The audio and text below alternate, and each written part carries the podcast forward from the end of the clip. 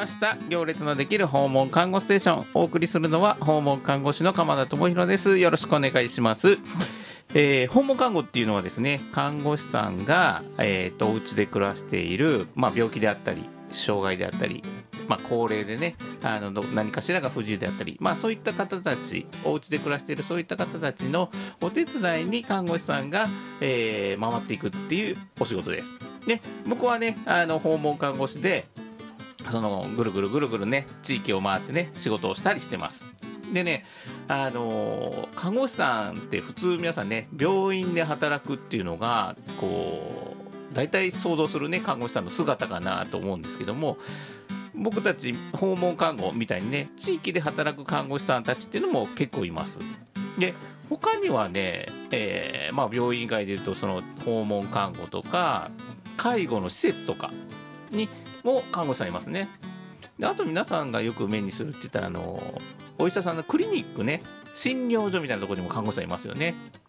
なんでね今はねどんどんどんどん看護師さんたちが地域に出て働くっていうことがこうだんだん増えてきてます。なんでね病院だけじゃなくてね看護師さんの活躍する場は広がってきている。この番組は株式会社アドナースの協力により京都三条ラジオカフェから生放送でお送りしています。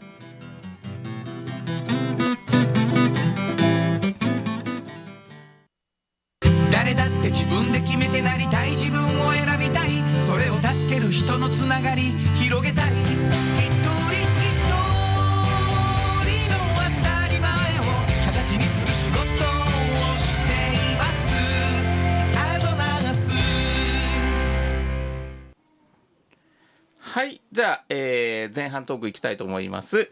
本日のゲストは介護労働安定センターの前田さんにお越しいただいてます。前田さんこんにちは、い。こんにちは。ありがとうございます。よろしくお願いします。よろしくお願いします。あのオープニングでもちょっと言ってたんですけども、看護師さんがいるこう介護の現場でも活躍する場があったりとか、い、ろいろやっていく中であの前田さんとこにもねこう介護労働安定センターにも僕お世話になっててあのお仕事させてもらったりしてるんですけどもまずこの前田さんがおられます介護労働安定センターっていうのはどういったところなんですか？はいありがとうございます、こんな機会もらって。はい。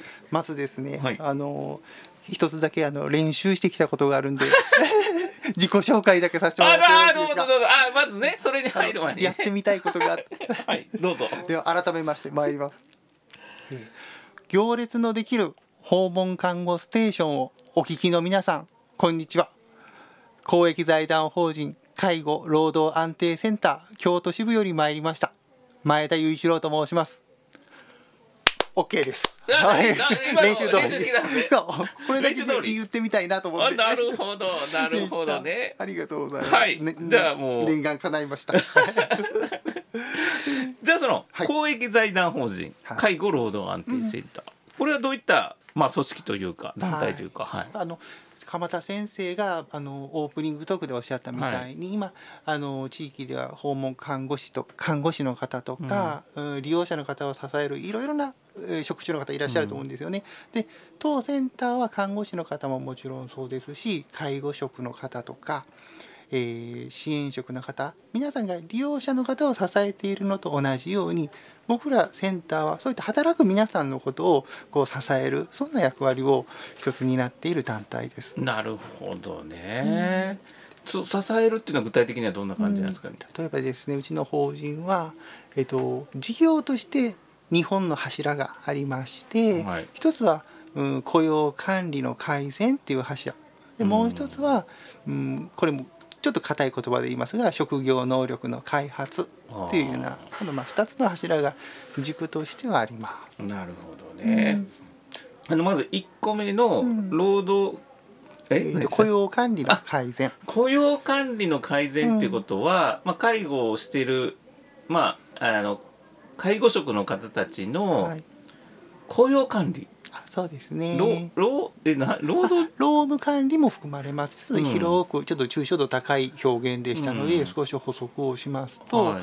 例えば最近でしたらあの介護職の方の処遇を改善していこう、うん。あのもっともっとまたら年収お給料はアップしていきましょうっていうのをうん。政策として前に進めている取り組みあると思うんですけど、はい。一方でそういったことをより、うん、実現に近づけていくためには例えば就業規則を整理したりとかうん賃金体系を整理したりとか、はい。でなかなかどうしてあの特に中小規模のうん事業所さんとかがそこまでう手が回らなかったりとかいう時に私どもがお手伝いをさせていただいたり、うん。あるいは専門家の方々とおつなぎをして一緒に前に進んでいったりとか、そういったことも一つあります。なるほどね。事業所を支援してるまあ働くその人たちも支援するしそういった介護をやってる会社さんとか法人さんも支援するみたいそうですね。ななるほどね、うん。そういったイメージなんですね。一方でもう一つ紹介した職業能力の開発、はい。まあ、もちろんこれも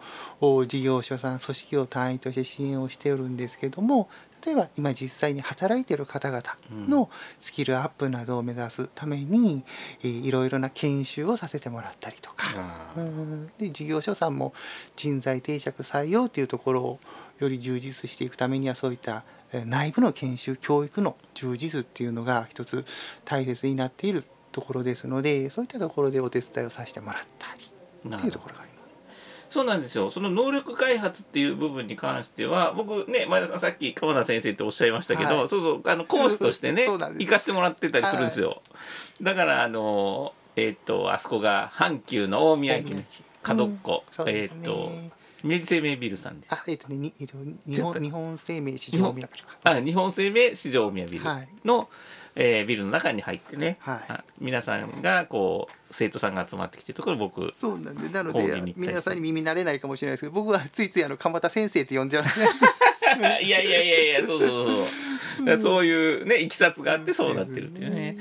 だから僕はまあ看護師としてその、まあ、介護の人たちに医療の部分をこうねあのはい。少し教え伝えることができたらなっていうことでね参加させてもらってるってことですはい、ね。もうかれこれ7年ぐらいですかね。あもうそんなになります？なりますなります。ああ長いっす鎌田ね。先生に携わってもらっているその今お話申し上げている講習あの受講者の方はこれは在職者じゃないんですよね、うん。これから介護や福祉の業界を目指されるうん。未来の卵の形、うん。方たちに川田先生携わってもらってて、はい。はい、で多くの方が今も現場で活躍をしてて、うん。ね、またご縁があったらそういったアドナースの皆さんともはい。何かこう一緒にお仕事とかで出会う場面があったらななんかこう考えたりはしますけども。なるほどね。そうなんですよ。介護ってねこう人材不足ってねうん。すごく言われててあのなかなかねこう何かきっかけがないとね介護の世界にっていうことってなかなかないと思うんですけども。皆さんどうですか？そのえっ、と最初はこ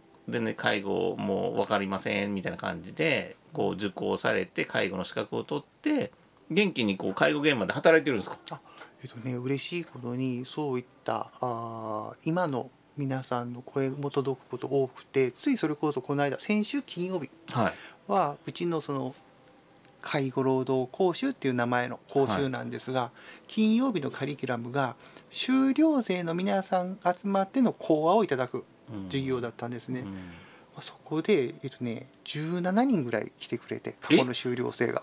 そんなに？はい、でそこでみんなの前でお話をしてくださったりとか、あるいはまあグループに分けてはい。各テーブルごとにこう回っていただく懇談の場を設けたりとかで、はい。まえー、と約3時間の授業でしたけどもあっちゅう間でしたね。ああいやだからその前田さんとこのうん講習を卒業した人で活躍している人たちがまた後輩のために戻ってきて話をする、そうですそうです。そうですいやもうだってそんな10年前で卒業しましたとかそういう人たちもいるんですか？そうです、うん。この介護労働講習は前年度が節目の10周年。なので、はい。今年が11年目なんですね。うん。であの当センターは各都道府県に支部があります、はい。ぼ僕京都支部なんですけど各支部でこの介護労働講習っていう講習を年に1回やってます、うん。で定員40名仮に40名47都道府県充足して卒業ってなったら1年間に1880名の皆さんが介護現場福祉の現場に巣立つ。それがうん。10年ですから、はい。かける10でもそれだけ大勢の方が皆さん今全国各地で。あなるほど。京都の人が来てくれたわけじゃない。全国各地の人が来てくれた。今回は京都の方が来てくれました。京都で卒業してくれた方。なるほどね。じゃあもう10年前の人なんかはもうこう偉くなっちゃってみたいな人もいるわけですか？だから管理者とか施設長になってななってらっしゃる方もいますし、はい。授業の一環で職場実習とか行くことあるんですけど、うん。その調整相手が修了生の施設長とか。あマジっすか、うん、のこともなかなかやってて嬉しいことですね。ああなるほどね。みんな頑張ってそうですそう。偉くなっちゃって、ねえ。もうそろそろ僕を雇ってもらわな。い。なるほどね。でもまあ10年やってたらそうなりますよねあでそうやって帰ってきてくれて、うん。こう後輩のためにいろいろ話してくれて。そうですそうです。なるほどね、うん。あもうそういうつながり楽しいですね、はなんかねうれまあ楽しいというか嬉しいというか嬉しいねですね。なんかこう職員冥利に尽きるというかうわね。なるほどね、なるほどね。ありがとうございます。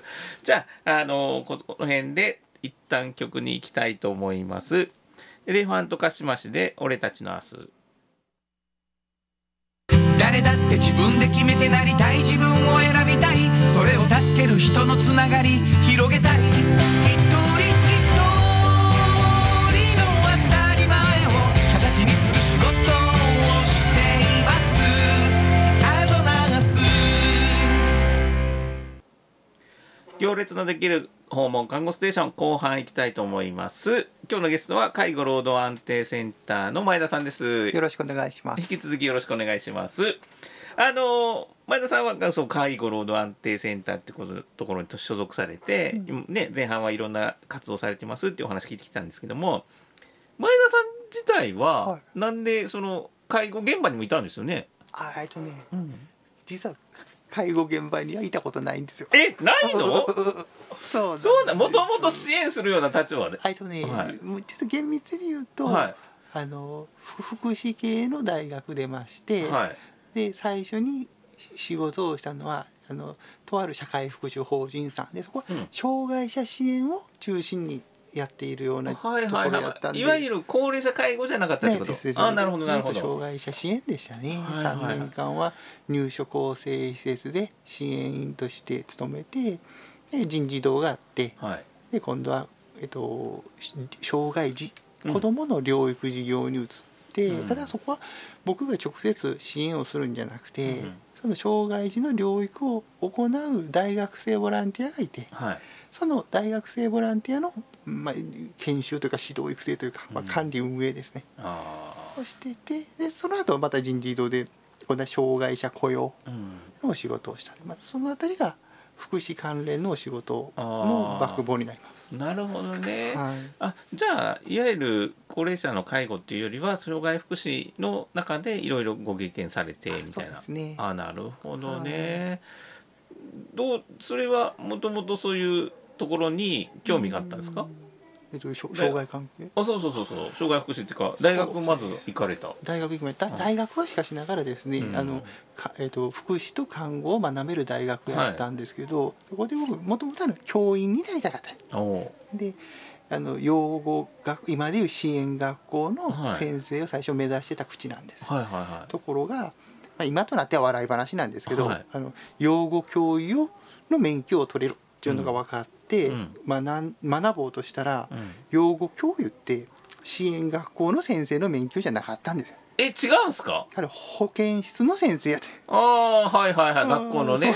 でちょっとそこであれと思ったけどもう入ったって前もあってもそれは頑張って勉強して免許取って、ところがあの頭が足らんで採用試験を落ちてしまって。そういう悲しい過去もあるんですね。さてどうしようかなって言った時に福祉のあの訪問学習をしておったんで、あのそこも就職活動の一つに入れて、うんでそしたらここの京都の法人がひ拾ってくれてっていうような経過でした。なるほどね。えじゃあその支援学校障害をお持ちのね、まあ小学生中学生高校生さん通う支援学校っていうのの、そこの学校の先生になろうと思ったら何の資格がいるんですか？えっとね何やったかなもうずいぶん過去のことやったから忘れちゃうね。はい。またね別のちゃんと支援学校の教教諭の免許っていうのがあるのはあるんですよ。あなるほどね。うんああじゃあそれはちょっとうっかりしてたわけですね。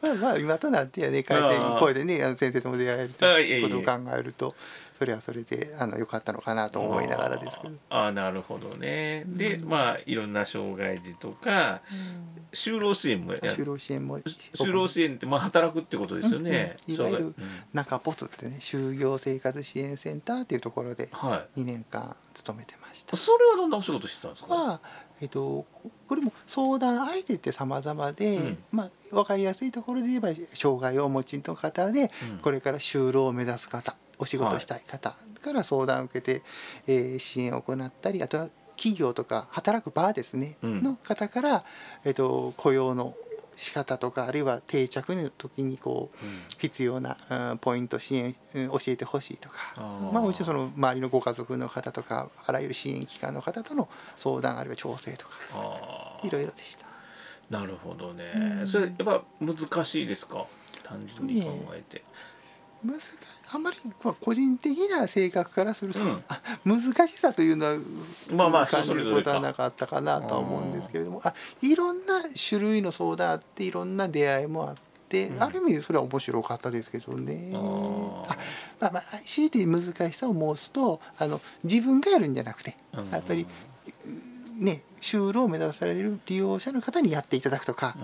定着を目指す企業の方にやっていただくとか、うん。そのお相手の力をこうなんとかこうう支えたり引き出したりとかいうところにはこう、まあ、それがう私どものこう腕の見せ所なんだろうな思いながら仕事をね自分でやったら早いのにっていうのじゃないですからね。ねうん、なるほどね。だから僕うちもあの会社として、うんあの障害者雇用って、うんあの何人で、ね、社員何人に一人雇わないといけませんよっていうのが、なかなかねこううまく進んでなくて、あのこの前国際会議場に、はいまあそういう企業さんを集めてやるねうん、面接会にこう参加してきましたね。あそうでしたかうん結構あれも参加されてますよね。そうそうそうもね今法定雇用率もちょっと上がってきてね。法定雇用率は毎年上がっていってますね。うんまあ法定雇用率っていうのはさっき言ったね社員何人に対して一人雇用しなさいよっていうやつですね。うんまあでもどうなんですかね。今はもう社会としてもそのねいろんな多様性をねこう一緒にやっていきましょうみたいな感じだしこう働き場としては増えているんですかねどうなんでしょうね。うん。そうですね。あの積極的に取り組ま取り組もうとされている事業所さん企業さんっていうのは増えてると思います。ん。で働き方も様々なのでそれこそ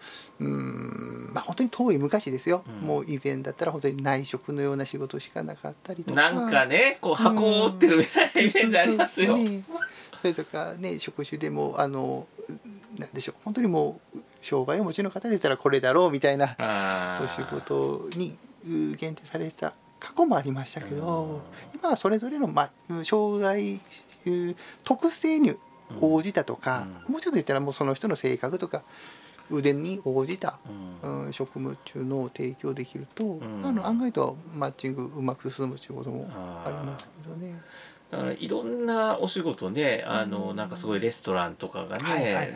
その障害の方たちがこう深く関わってたりとか、ね、このかっこいい商品何って言ったらねね。障害の方が深く関わってたりとか、まあ、いろんな場面でねこう活躍するできる、うん、場所というかねできてきてるなっていうねね印象はありますよね。ですからもうそれこそ遠い昔のように障害がありますっていうのを前面に出すようなケースよりも今はまず商品とか何かこう質があっていや実はこれは障害をお持ちの方の力も借りてましたみたいなそんなうんところも増えつつあるのかなと思います。うんそうですよねだからあの結構ねあの大きなね大企業さんもね、うん。積極的に雇用してたりとかありますからね。うん。まあそういった雇用とあの子供さんもやってたっておっしゃってましたね。子供あはいはいはい。障害人の方ですね。はいはい。それはどんな仕事だったはえっとね障害を持った子供たちが、夏休みとかあ春休みの期間使って例えばあの僕その時の法人あんま言うとあれかなあの丹後の方にキャンプ場を持っとったんですよ。はでそこに海水浴とかい。は連れて行ってそこで、えー子供たちの余暇を過ごす、ではい。まあ、親御さんにとってはレスパイト授業のようなちょっとお休みを取ってもらう。でその療育の支援を大学生のボランティアの力を借りて、うんみたいな。それを春夏秋冬やってました。へえなるほどね。あじゃあまあその大学生のボランティアチームを組織してみんなでわーって連れていくってことですか？そうですそうですキャンプに。はい。へえそうです大きなバス借り切ってですね、はいはいはいはい。うん連れて行ってました。えー。それもいろんな大学からこうあちこちから集まってくるんですか？主に京都府下の大学でしたけどうね、んなるほどね。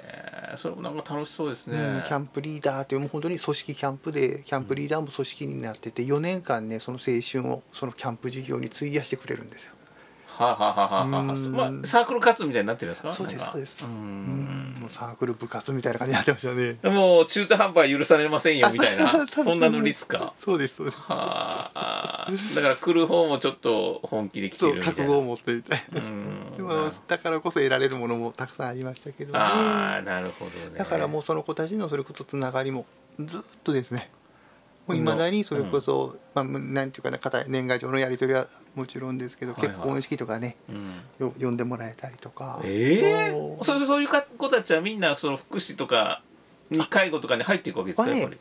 ちょっと幅広いですよ。もっと広い、うん。福祉介護もいればそれこそ教育関係もいればはもう全然その一般企業もいますし、いうん。もうさまざままあでもその時の経験とかがすごく思い出に残ってたりとか。うん。ですねあの職員としてもその時のことも一つこううん。かあ案がみたいになってますね。ああなるほどね。わかりました。いろいろありがとうございましたいあーこちらこそろんなねねはいいろんな現場でねあの経験されて今はねそういう働く人たちを支援しているということでね。あの今日はどうもありがとうございました。いろんなお話ありがとうございました。それではここで曲に行きたいと思います。米米クラブでロマン飛行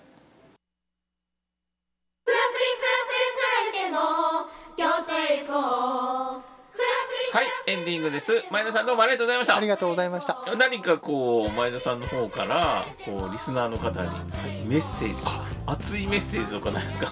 ありがとうございます。はいこれについては全く練習をしておりませんでした。ぜひあのお困りごとがあってもなくても、市場大宮に介護労働安定センター京都支部ありますんで、はいこの遠慮なくお立ち寄りいただけるとありがたいです。いやそれ誰でも立ち寄っていいんですあか、もうウェルカムです。えどあの介護をやってる人たち？介護をやってなくても大丈夫ですよ。その介護ちょっとこんなことでう困ってますもそうですし、そのねあの身寄りの方のことでみたいなことでも構いません。え別にあの私どもが対応できることできないことありますけれども。あ、うーん、あじゃあそうやって相談来る人いるんですか？あいらっしゃいますいらっしゃいえます。マジで？なんか介護ってついてるし何とかしてくれあそうみたいな。そうですそうですそうです。うん。帰ってあよう僕らのこと知っててくれてって言われて いやそれじゃああのラジオカフェと一緒じゃないですか。ラジオカフェえ知ってるんですか？みたいな。いやいやいや。放送やってんのにこっちが驚くみたいなね。そうお互いですか。切磋琢磨して頑張ります。うん。でもねやっぱりねちゃんとずっとやってると長くやってるあとー見ててくれる人とかねまあラジオやったら聞いててくれる人とかは見てねいね。面白いですよね。あの卒業生がまた帰ってくれてっていうつながりがあったりとかね。まああのまあ、僕もねあの看護師として介護に関わってるっていう感じですし、前田さんはね後方支援みたいなね、うん。うん。ねもっといい介護がね日本の中でできていけるようにお互い頑張りましょうね、よろしくお願いします。はい。今日はどうもありがとうございまありしたがとうございました。この番組は株式会社アドナースの協力により京都三条ラジオ学からお送りしました。それでは皆さんお大事に